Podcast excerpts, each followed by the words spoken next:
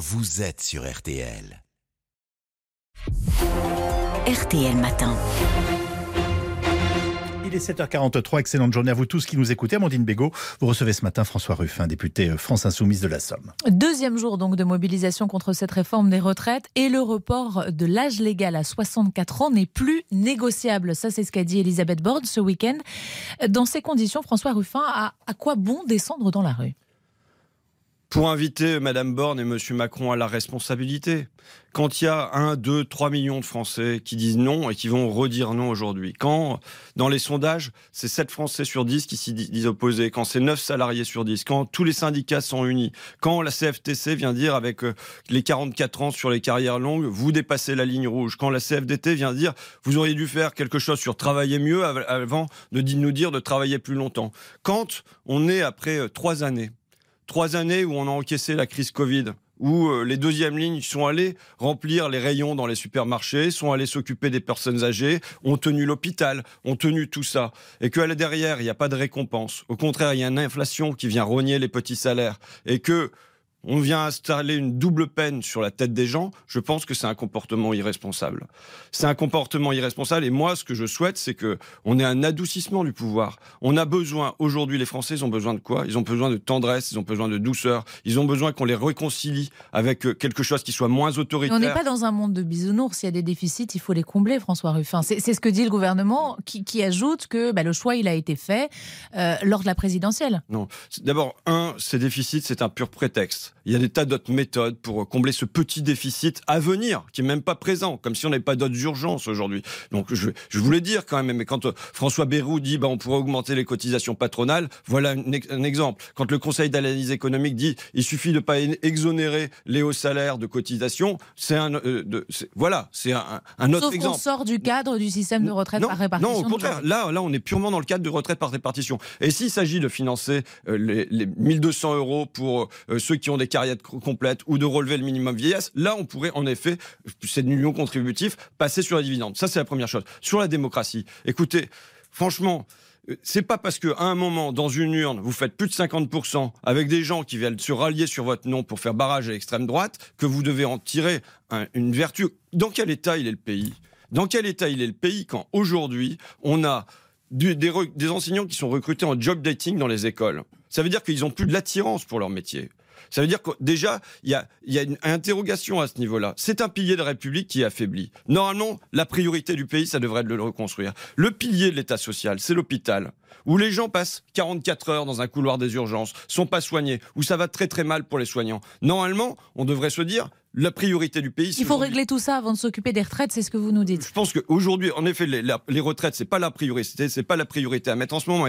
Vous regardez le, le, chaos qui est installé dans la société, avec une essence qui a plus de 2 euros, avec des commerçants qui n'arrivent pas à payer leurs factures d'électricité parce qu'ils voient le cours bondir parce que c'est lié aux cours internationaux. Franchement, est-ce que c'est dans ce moment-là qu'on doit dire aux Français, notre objectif, c'est de vous faire travailler plus longtemps. Non, dans ce moment-là, les Français, ils sont conscients des difficultés du pays. Vous parlez, François Ruffin, de, chaos. Vous dites le gouvernement est irresponsable. Gérald Darmanin, lui, vous accuse de bordéliser le pays. C'est son terme, un terme qui est, qui est assumé, puisqu'il l'a euh, prononcé ce week-end, repris hier, lors d'un déplacement à, Marseille. Vous, vous dites quoi? C'est lui l'irresponsable? C'est de la provocation?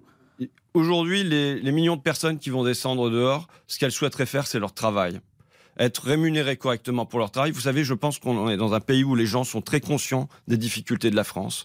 Et ce que souhaitent les Français, c'est simple. Les Français doivent vivre de leur travail présent, c'est le salaire. Mais vous ne répondez pas à ma question. Je vais y répondre. Parce que vous voyez, rien que le ton que j'utilise pour vous répondre est une réponse à Gérald Darmanin. Les millions de Français qui descendent dans la rue, aujourd'hui, ils souhaitent pas bordéliser le pays. Ils souhaitent pouvoir faire leur travail, c'est-à-dire faire circuler les trains, c'est-à-dire soigner, c'est-à-dire enseigner. Ils ont aucun plaisir à perdre une journée de salaire aujourd'hui. Ils souhaitent simplement pouvoir vivre de leur travail au présent, c'est le salaire, et pouvoir vivre de leur travail au passé, c'est la retraite, la retraite méritée quand on a travaillé pendant 40, 42 années de sa vie. Voilà ce que souhaitent les Français. Qu'est-ce qu'on souhaite, nous? On souhaite, moi je souhaite un apaisement dans le pays. Je souhaite que là, on a un gouvernement qui est un gouvernement d'extrémistes. Les radicalisés, ce sont eux. Quand on, est radicalisé, quand on passe par-dessus le souhait de 9 salariés sur 10, par-dessus le souhait de 7 euh, Français sur 10, et en se comportant de cette manière-là, on tend le pays. On tend le pays inutilement dans un moment comme celui-ci. Voilà ce que fait M. Darmanin. J'ai pas envie de tomber dans son piège. C'est irresponsable? Mais c'est évidemment irresponsable. Mais je, je veux dire, pour l'instant, je vois un trio d'irresponsables entre Darmanin, Borne et Macron. Ce sont des irresponsables. Dans, je vous le redis, dans un moment qu'on traverse depuis maintenant trois ans. Regardez l'essence qui est passée à plus de 2 Mm. euros.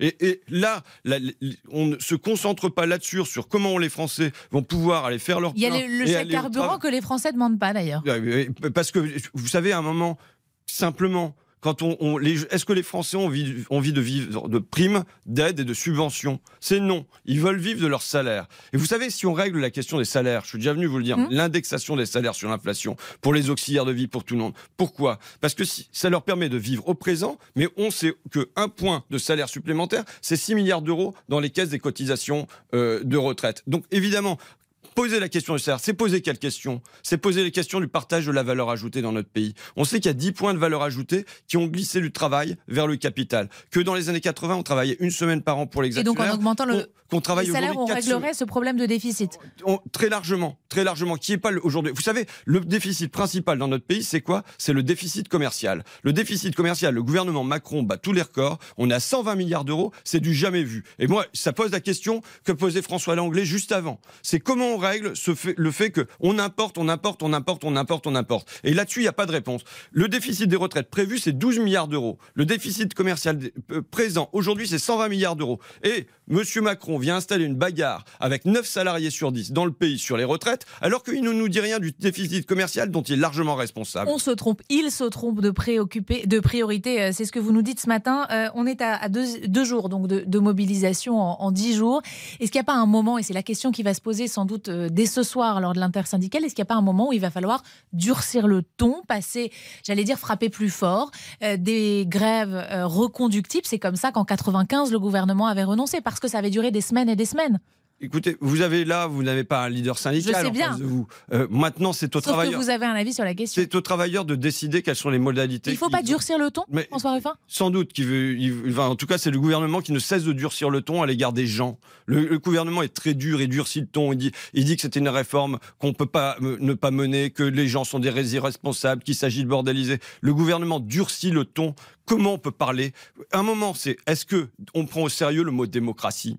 Dans démocratie, il y a démos, ça veut dire peuple, pouvoir au peuple. Est-ce qu'à un moment, on prend au sérieux ce mot-là ou pas? Le, gouvernement ne le prend pas au sérieux, il fait tout sans les Français, contre les Français. Sur quoi il compte?